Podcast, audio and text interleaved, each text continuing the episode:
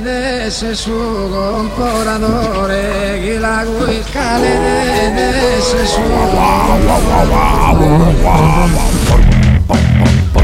Ey. Presten atención, la luz ha iluminado ya máxima verdad.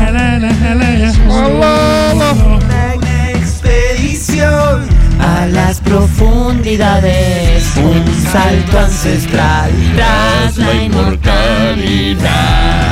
Confusión, destino de grandeza. Y mi mística a punto de explotar. Dale que empieza el storyboard. That's what I'm Dale que empieza el storyboard. Dale que empieza el storyboard. Fineza y máxima ciencia. That's what I'm talking about. Eh, eh, bienvenidos y bienvenidas.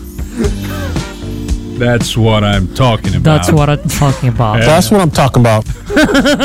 ¿Qué es eso que mandan? That's what I'm talking about. ¿Dónde sale eso? La botonera. ¿Pero qué? Ah, eh, vamos a hacer un storyboard. Storyboardazo hoy. Storyboardazo, sí. Esta fue eh, una sugerencia investigativa del Tchaikovsky argentino que Atención. encontró esta ciencia. eh, ¿Es una mention? es una mention para el Chaico ahí. Está Lautaro Álvarez. En triangulación con Dante Sábato. Atajate la mention ahí para el otro lado, que siempre hace un excepcional trabajo.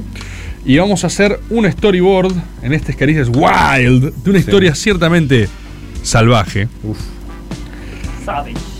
Que es la historia de Gregor McGregor. ¿El hermano de Ewan? Gregor McGregor, quizás es un McGregor legendario. Rufo, ¿algo para decir? Es como el Nicky Nicole de ellos. Es un poco el Nicky Nicole. es un poco el Nicky Nicole escocés. Es un poco el Nicky Nicole en la búsqueda de, de la recuperación del estatus. ¿Viste? Si tenemos que trazar algún tipo de mm, concepto transversal en este storyboard, es la desesperación en la búsqueda de una gloria perdida, ¿sí? Eh, y una persecución absoluta de la ambición desmedida, ¿no? Es un gran punto de partida para las mejores historias. Pero si vamos a hablar de Gregor MacGregor, que es un nombre de superhéroe o de cantante de trap, básicamente, eh, tenemos que remontarnos hacia 1786. O sea, es un Ah. storyboard antiguo, ¿sí? De los más. Sí, antiguo. eh, Gregor MacGregor nace el 24 de diciembre en Escocia y nace eh, como hijo del clan MacGregor. Él es de la casa Gregor. Y, y no es una casa menor en esta historia en Escocia, porque fueron escoceses nobles echados, eh, expulsados al ostracismo por el rey de la época británico, justamente por sediciosos. Habían participado de algunas revueltas, ¿no? Escocia, no me voy a meter en eso en profundidad, pero había varias personas que, viste, se rebelaban. Freedom, William Wallace, todo eso. ya hicimos el de. Hicimos el de. Ah, se me fue el nombre ahora. Sí, el que vino después de William Wallace. La. Sí, sí. Era buenísimo ese storyboard, me lo recuerdo. ¿Cuál era el apellido de ese? Tengo una laguna, la reputa que parió. Pero bueno, es el, el que efectivamente. efe- el, valga la redundancia, el que efectiviza la revolución de la cual William Claro. Wallace es eh, símbolo. Eh, alguien lo va a decir ahora en el chat y si lo veo alguien que me lo trae, porque necesito sacármelo de la cabeza ahora, no puedo decir cómo No se puedo llamaba. continuar con esta duda. No, no puedo. Es That's insoportable que no about. salga. Eh, ay, pensé que lo estaban diciendo. No, no, no. Ya. Robert de Bruce, ahí está. Ah, Ahí está. That's what I'm talking about. That's what I'm talking about. Ah. Robert de Bruce, Sí, carajo. sí, sí, Robert sí. de Bruce. Eh, vuelvo. Clan MacGregor. Los Gregor habían sido expulsados de la casa, venían en un proceso de recuperación del honor familiar por el abuelo, que también se llamaba Gregor. ¿sí? O sea, los Gregor eran.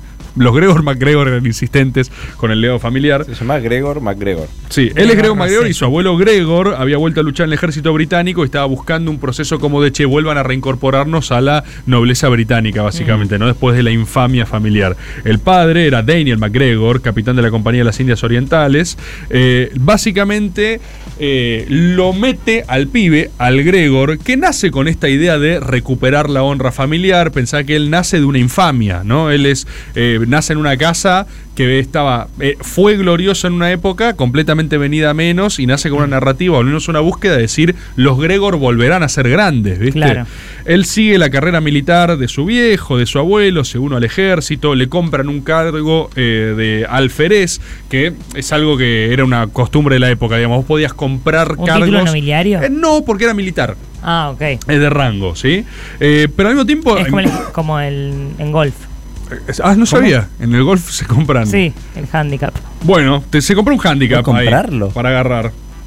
Comenzaban las guerras eh, napoleónicas, el tipo, eh, todo, durante toda su vida lo vamos a ver con más profundidad, pero está marcado por una búsqueda desesperada de pertenencia, ascenso social y trepadurismo. Eh, se casa básicamente con una cheta sangre azul, María sea, una casa muy poderosa, e ingresa al regimiento 57 antes de ser enviado a Portugal.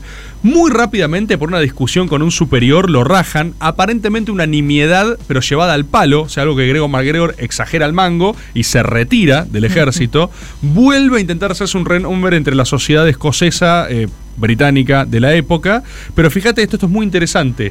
Cuando él se va del regimiento, del 57 regimiento, justo tienen una suerte de batalla épica en Portugal y se ganan una suerte de renombre internacional que No. se pasan a llamar los Die Hard, o sea, literalmente los Die duros de matar. No. de la época. Gregor MacGregor, que tiene un afán de fama, pertenencia y protagonismo, se quiere cortar las bolas porque dice que ahora es el peor momento para bajarse el barco, ¿viste? Dejó de pertenecer y se hicieron famosísimos. No. El tipo dice, bueno, perfecto, esto no será lo mío en este momento, está todo bien. ¿Qué va a hacer él el resto de su vida? Se los adelanto. A todo el mundo le va a decir que estuvo en los diehards. O sea, él hace su reputación Yo igualmente. estuve en cemento cuando éramos cinco mirando de los redondos. Lo hace 100%. Y después, básicamente, eh, inventa. Es casi como. eh, Esto tiene componentes de la película. ¿Vieron The Invention of Lying? La de Ricky Gervais. Que al chabón se le ocurre mentir. Sí, sí. Bueno, yo siento que el tipo empezó a hacer una carrera de agarrar y decir: ¿Quién puede chequear esto? Claro. ¿No? Anda Che, a todavía no chequearlo. existe internet, así que voy a aprovechar. No hay internet, nadie ve nada. Entonces él vuelve de eso, dice, puta madre, quería ser parte de los diehards. Y de repente dice, y si fui parte de los Esa era difícil porque estaba muy inmediato, ¿viste? Se conocían todos. Pero lo que sí empieza a decir, dice, empieza a deslizar, soy coronel. No era coronel. Dice, soy coronel. Y también dice, ah, recibí una medalla en Portugal, eh, una, una condecoración, ¿no? Del rey de ahí, una orden de Cristo.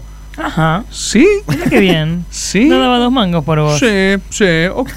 ¿Viste? Y John empieza a participar, se infiltra bastante bien en la sociedad británica, medio a lo Galimberti, ¿viste? Cuando se reconvierte, agarra y dice, che, yo soy un cheto como ustedes, ¿eh? Venía pisteando como un campeón cuando sucede una tragedia que es que fallece intempestivamente su primera esposa. Fallece Bowater. Y acá el chabón dice la reconcha de su madre, porque se, Se va de la. No tiene más conexión con la Exactamente. familia. No tiene cable, no tiene financiamiento. Exacto, no tiene sangre azul. Tampoco podía casarse muy rápidamente con otra porque era un papelón. Y también ¿no? porque la amaba, ¿no? Y estaba triste. No están claros los registros de Gregor MacGregor, pero puede ser que también se haya sentido mal por eso. Pero dice, pará, ¿qué hago? No me puedo casar con otra persona, tampoco me puedo quedar acá y seguir mangueando los Bowwater como es, ¿se acuerdan del esposo de su hija? otro lado y miento. Que agarra y dice, bueno, tengo que volver al ejército. Tenía otro problema, se había ido muy mal del ejército y ya estaba empezando a boquear y vender humo. Acá hay una gran oportunidad y empezamos a tener intertextualidades con otros storyboards. ¿Recuerdan a un tal Francisco de Miranda? Sí. Claro. Estamos en la época. Entonces, él era un británico con experiencia militar acrecentada por su humo. De repente escucha, che, están habiendo unas campañas piolas en América. El tipo dice, ya fue. Yendísimo. Estoy para eso, no tengo compromiso, no tengo nada. Vendo todo, me voy a América. Arranca una fase impresionante de su vida. eh, donde el chabón tiene una carrera de éxito militar absoluto. En América él la rompe. Ahí va con su humo al palo. Es el primer retruco de humo que hace. Primero, a todo el mundo le dice que es un diehard. O sea, yo soy del 57 regimiento, no sé si lo ubicás en Portugal, tengo una orden de Cristo, soy coronel. O sea, Miranda dice, wow. El tengo- LinkedIn del loco no, estaba, al bien. palo. Dice, tengo un refuerzo de la concha de su madre, ¿viste? Profundiza la, fase, anda a chequearlo. Cae justo después de un terremoto en Venezuela y aprovecha esa situación de caos, ¿no? Eh, Debe ser los primeros en sacarle rédito político a un terremoto, ¿no? Agarrar y decir, bueno, para hay que organizar a la gente, colectas, ejército siendo parte de esto. La gente dice, boludo, Gregor MacGregor es un monster, ¿entendés? Es un capo total.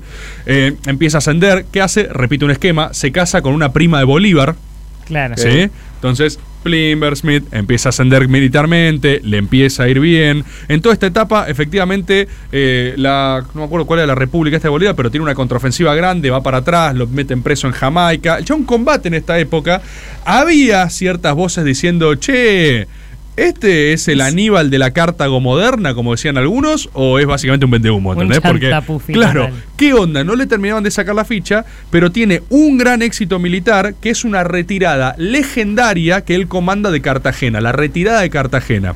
Ustedes saben que militarmente, eh, creo que era Napoleón el que decía que los ejércitos se miden por su eficacia al retirarse del campo de batalla. No es una boludez, una retirada. Claro.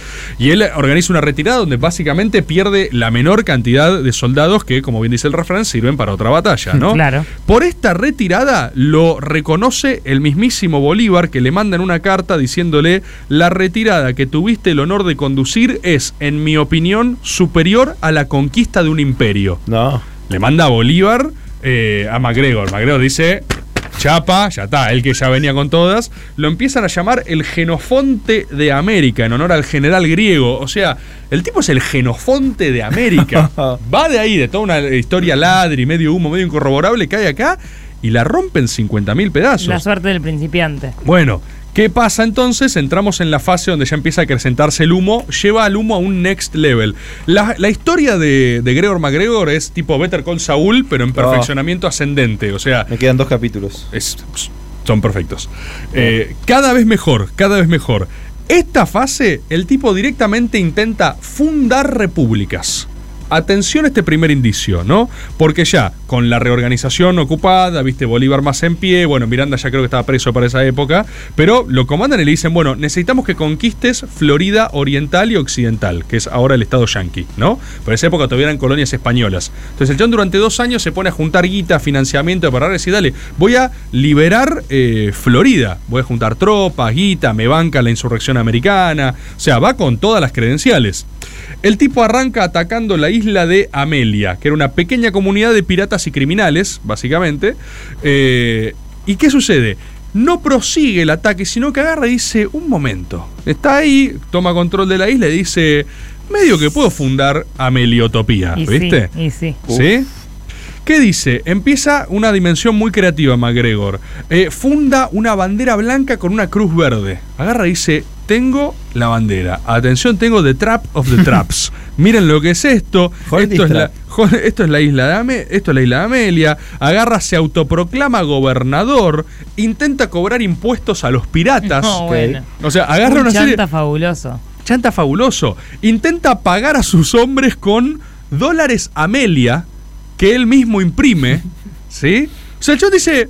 ¿Qué tan distinto es fundar un Estado no, con una autoridad, razón, con pero un. le faltó. Por eso, o sea, eh, su, intu- su intuición estaba bien, pero la midió mal, agarró y dijo, Claro. che, básicamente no estoy. eh, Haciendo lo mismo que todos. no estoy haciendo lo mismo que todo. O sea, ¿qué tan distinto es agarrar, proclamar este territorio, ser su gobernador y ordenarlo? La moneda es esta. Empiezan a pagarme impuestos, ¿por qué no? Eh, ¿Quieres un dólar Amelia? Tenía la máquina. ¿Quién tiene la máquina de billetes? Yo, Gregor MacGregor, dólares Amelia, ¿sí?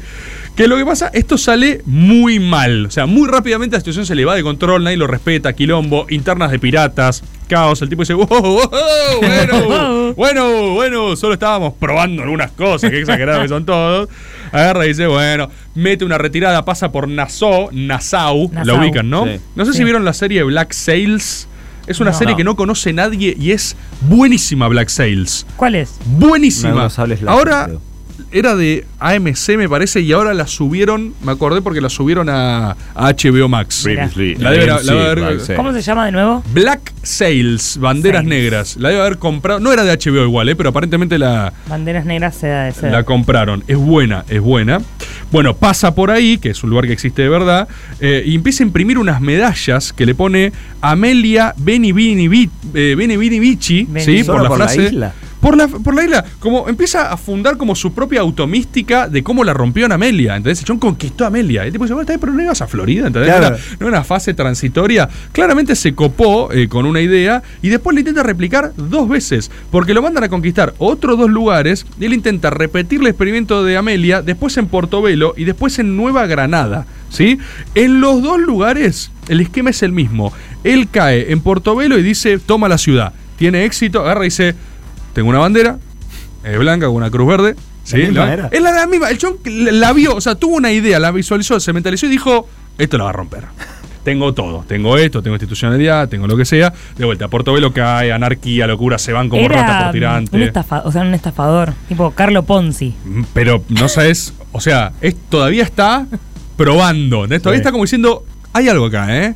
El chaval le está diciendo a la familia, está diciendo, creo que descubrí algo, estoy casi seguro, Tengo algo. pero no lo podía implementar. Se va para Nueva Granada y cada vez es un truquito más, porque agarra de vuelta, mismo protocolo, bandera blanca, eh, cruz verde, dicen, miren lo que es este que es. ¿entendés? El chon no entraba la bandera, no entraba nunca, nadie por el motivo la quería, el chon insistía siempre con la misma, decía, es esta la bandera, y no entraba, no entraba, no entraba. ¿Qué hace en Nueva Granada? El chabón se autoproclama Gregor MacGregor, su majestad el Inca de Nueva Granada. ¿Qué? Empieza a tirar concepts. O sea, el chabón iba a un lugar y la sentía, agarraba y decía, uh, pará, soy un medio como un Inca. Mezclaba concepts de vuelta. No camina, o sea, Ah. para atrás, para atrás, para atrás. Acá aparentemente se le vienen todas en contra, porque en Jamaica, donde estaba su familia, ya lo acusaban de piratería. Eh, Bolívar lo acusa de traición, porque básicamente mandás un tipo a cumplir una misión, te llega Se el reporte con- tres años después, te digo, mira, intentó tres veces fundar un país sin éxito, imprimir su propio billete con su cara y está escapando para tratar de hacer eso otra vez. Y dice, bueno, está en cualquiera, Gregor MacGregor, evidentemente. El genofonte, El genofonte de América. genofonte de América se pasó 17 vueltas. Entonces agarra y eh, lo condenan a muerte, lo acusan No. de traición. O sea, el ya no podía aparecer por ningún lado. Uf. Acá tiene un misterioso, eh, una desaparición enigmática. Agarra, no lo encuentra a nadie en ningún lado. Y aparece ahora sí, todo esto que conté es solo la previa de, de su verdadera obra inmortal, porque el tipo reaparece en 1820 en el reino de Mosquito, que era una región en el Golfo de Honduras. ¿Estaba picado? Estaba bajo el mando del rey George Frederick Augustus I. Y sí, Uno estaba picado. Uf. Sí estaba picado. ¿Sabes por qué? Porque era una figura completamente simbólica, no ejercía poder, no había nada en el reino de Mosquito. Era una isla, había, no sé, tres ñatos por ahí dando vueltas, pero no había nada. Era una, una, una suerte de coraza simbólica para una colonia británica que a nadie le daba pelota. eh, había un rey títere y era gobernada por británicos. Entonces, Gregor aparece, ¿no? Aparece de la nada. En nombre de ser un funcionario de la corte, la corte británica, anda- todo, todo anda a chequearlo. Pero John se va un año después perseguido por todos por América y aparece acá. Cae acá y a cambio de ron y joyas que había acumulado, o sea, vino, viene con bienes, le compra unos 8 millones de acres del reino, unos 32 mil kilómetros cuadrados, una locura de terreno en el reino del mosquito. Entonces el tipo dice, ¿me tenés este espacio? Y bueno, y el rey dice, Sí, qué sé yo, no sé, déjame acá tu ron, tus joyas. Y todo. Ah, perfecto, yo ahora, ahora vengo, voy a buscar unas inversiones. El tipo tenía un plan, pero hizo un par de ensayos. Se tomó un año para planificar y dijo, esta es mi obra maestra, básicamente. Es tipo, ¿Ves acordar la fiesta esta Fire, viste? El, Es- sí, me hace igual. un poco. Es eso, es eso del 1800, ¿sí? O sea, es el antecedente de Fire. ¿Qué dice entonces? Organiza una serie de colectas y promociones en Europa para hablar de un misterioso reino de oportunidades que llamó Pollais. El reino de Pollais, de que él era el cacique de Pollais, él era el rey de Pollais. O sea, él era dueño de una tierra próspera en la cual él va básicamente a Londres, a todas partes, eh, con sus contactos anteriores, viste, de la aristocracia londinense, gente que conoce, su aparte eh, prestigio militar, ¿no? Eh, Genofonte de América, cae en esa, empieza a organizarse círculos y básicamente inventó todo un sistema parlamentario, un nivel de descripción de minuciosidad total, o sea, parece un Una cuento... constitución hizo. Todo, parece un cuento de Borges, Estlón, eh, Urbas, Urbis Tectus, ¿cómo era el, de, el de Borges que describís una enciclopedia un mundo que no existe? Pasa Eh, que se le ocurrió solamente un cuento. O sea, había bueno. más cuentos por ahí. Sistema parlamentario tricameral, acuerdos comerciales, mecanismos bancarios, arma uniformes, hay títulos de propiedades, hay, hay insignias, ¿entendés? Hay eh, de aristocracia de, familias. Pollais, eh, hay Claro. nobleza de Pollais. Excelente. Entonces el chabón cae a una sociedad londinense y dice, tengo una tierra de oportunidades, no saben lo que es Pollais. Vengan te- a vivir conmigo. Claro, el chabón te lo vende así, vos lo conocés, lo ves carne y hueso y decís, no va a estar mintiendo, No. ¿no? O sea, tiene que estar loco, sería la reflexión, ¿no? Bueno, aunque ustedes no lo crean, después de un tiempo, unos siete barcos con cientos de personas, o sea, No. cientos de europeos, viajan a hacer una nueva vida en. Pollais. No.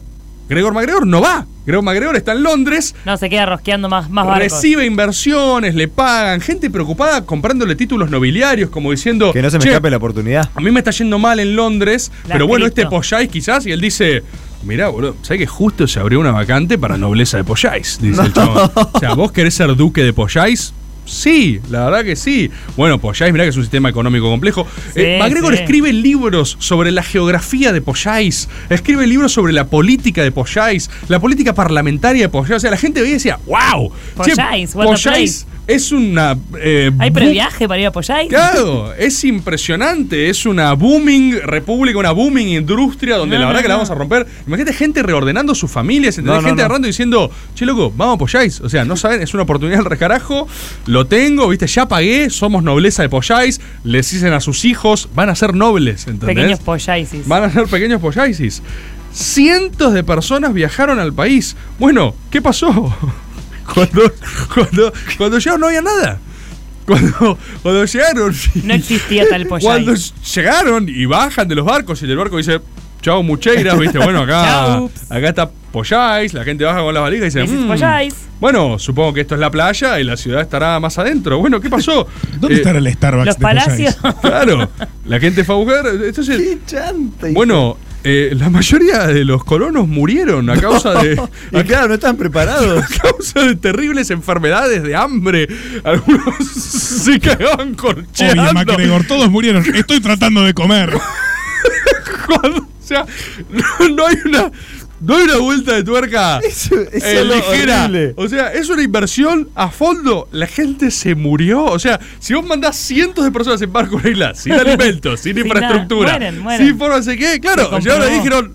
Vamos a morir. O sea, vamos a morir. Hay unas primeras dos, tres, cuatro horas en plan onda. A ver qué podemos encontrar. Debe estar por acá. A las cinco horas dijeron, che, me parece que no estoy Por ahí encontrando. nos confundimos de Pollais. No estoy, no estoy encontrando el organismo bicameral trilateral de Pollay, no estoy encontrando. Bueno, su- la economía es tan su- compleja que tal vez no se da a primer aviso. No estoy viendo su frondosa geografía. Estamos viendo Su- el micro y por ahí la macro está muy eh, ordenada. Claro, su estructura, no estoy al tanto. Eh, se cagaron muriendo, boludo. No, y, un, no. y un par vuelven, obviamente, y los denuncian. El chabón estaba en plan seguir ampliando las inversiones, básicamente, como diciendo, bueno, no, la O gente sea, de su Pollay- plan Estaba era mandar más gente a morir. Ey, porque no escuchaste hablar de Pollais 2. Claro, claro. Bueno, esto es, esto es apasionante, ¿entendés? Eh, vuelven un par, uno casi, o sea, solo 50 personas más o menos regresar, lograron regresar. Imagínate volver. ¿Cómo volvés? O sea, No, no, no. es un estado de canibalismo a este hijo absoluto. de puta. Aparte Es- deben haber vuelto, pero perdido a toda su familia. O Eh, sea, por no eso- creo que se se hayan salvado familias Full enteras. Survivor Mode. Vos caes a Pollais, Pollais no existe. ¿No tenían un torito? Hay que No cazar un mono y comerlo. O sea, vos, vos venías a Pollais con una esperanza de una vida nueva. Habías abandonado todo Londres, caíste y básicamente sos Tom Hanks en náufrago. No, Tenés que luchar con los otros Tenés que colonos. comerte una mulita. Tenés que comer un bicho, eh, sobrevivir. Todo mal. Los 50 que volvieron, ¿qué es lo que pasa? Eh, fíjate esto, después lo denuncian, al tipo cae en cana, lo arrestan. Cuando lo arrestan, atención, porque esto es increíble. Él intenta zafar del arresto argumentando que como cacique de Pollais tenía inmunidad diplomática. No, un chanta espectacular. El chabón- tenía fueros. El chabón, acá hasta el último momento dice. Ok, ok, entiendo que hay un conflicto diplomático con Pollais, pero soy un soberano, ¿entendés? Pero no puedo ir a claro. cárcel común, o sea, Sí, no. necesito asilo a otra embajada como mandatario, primer mandatario que soy de Pollais. O sea, estaba Chabón. ido. Atención, 1826 se realiza el juicio y MacGregor fue absuelto de todos los cargos. ¿Cómo? No. Hasta logró. That's what I'm talking about. Hasta logró. ¿Cómo logró? Hasta que logró que algunas personas que volvieron de Pollais lo bancasen. Es, es cositorto, ¿entendés? O sea, algunas personas lo escucharon y dijeron, ¿sabes qué, MacGregor? Pollais existe. Te la jugaste, boludo. Entiendo lo que trataste de hacer, era una oportunidad de inversión, en términos prácticos, bueno, vos el terreno lo compraste. Es una locura, es una locura total. No salió, pero sos un capo. No es locura total. El tipo agarra, zafa de esa, después viaja a París, intenta hacer lo mismo, intenta seguir. No, no, no. O sea, él vivía de vender créditos a. Entonces, eh, un banco venía y decía, bueno, también si te doy una línea de crédito para Pollais, nunca pagaba, y para cuando pagaba ya estaba en otro lado, vendiendo más lugares a Pollais. Es una estafa que... Piramidal. Pero no, a diferencia de la Ah. piramidal que requiere la comunidad, es solo la, la fase más elemental de la estafa. Es Que confianza. entren. Es Claro. confianza. Es bien un chabón y dijo, Bueno, está bien, le Bueno, pago. dale. ¿Dónde está McGregor? Se fue. Se fue. ¿Y dónde está Poyais? No existe. Claro. Y así, una y otra vez. ¿Y qué te va a pasar? ¿Vas a morir? Exacto. ¿Cómo? El tipo después, viste, logra. eh, ya, o sea, nunca pudo repetir la escala de su éxito a Poyais, eh, porque eso fue, o sea, cuando mandás siete barcos a una isla y se muere el 80%, medio que no volvés de esa, ¿no?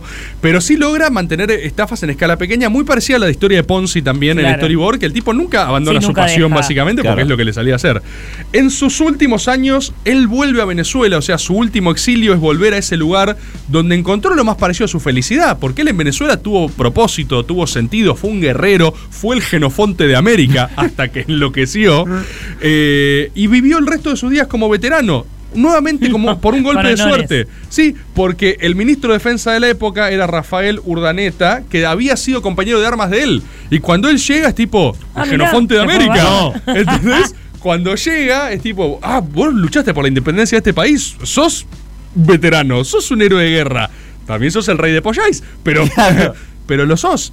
Y el tipo vive el resto de sus días, o sus últimos finales, muy, como un miembro muy respetado de la clase alta venezolana. O sea que fíjate que al final de todas sus vueltas. Piojoso resucitado. Un piojoso total, pero es una de las estafas a mayor escala de la historia de la humanidad, vender todo un país que no existe Hermoso. y lograr que la gente vaya a vivir y a poblar ese país y que muera Y que tengan que sobrevivir. Que tenga que sobrevivir. Y que no lo logren. Y que no lo logre. Imagínate el tipo que llegó a Poyés y dijo. Con sus niños. ¿Me cago? No, Van no a ser nobleza ser. de polla.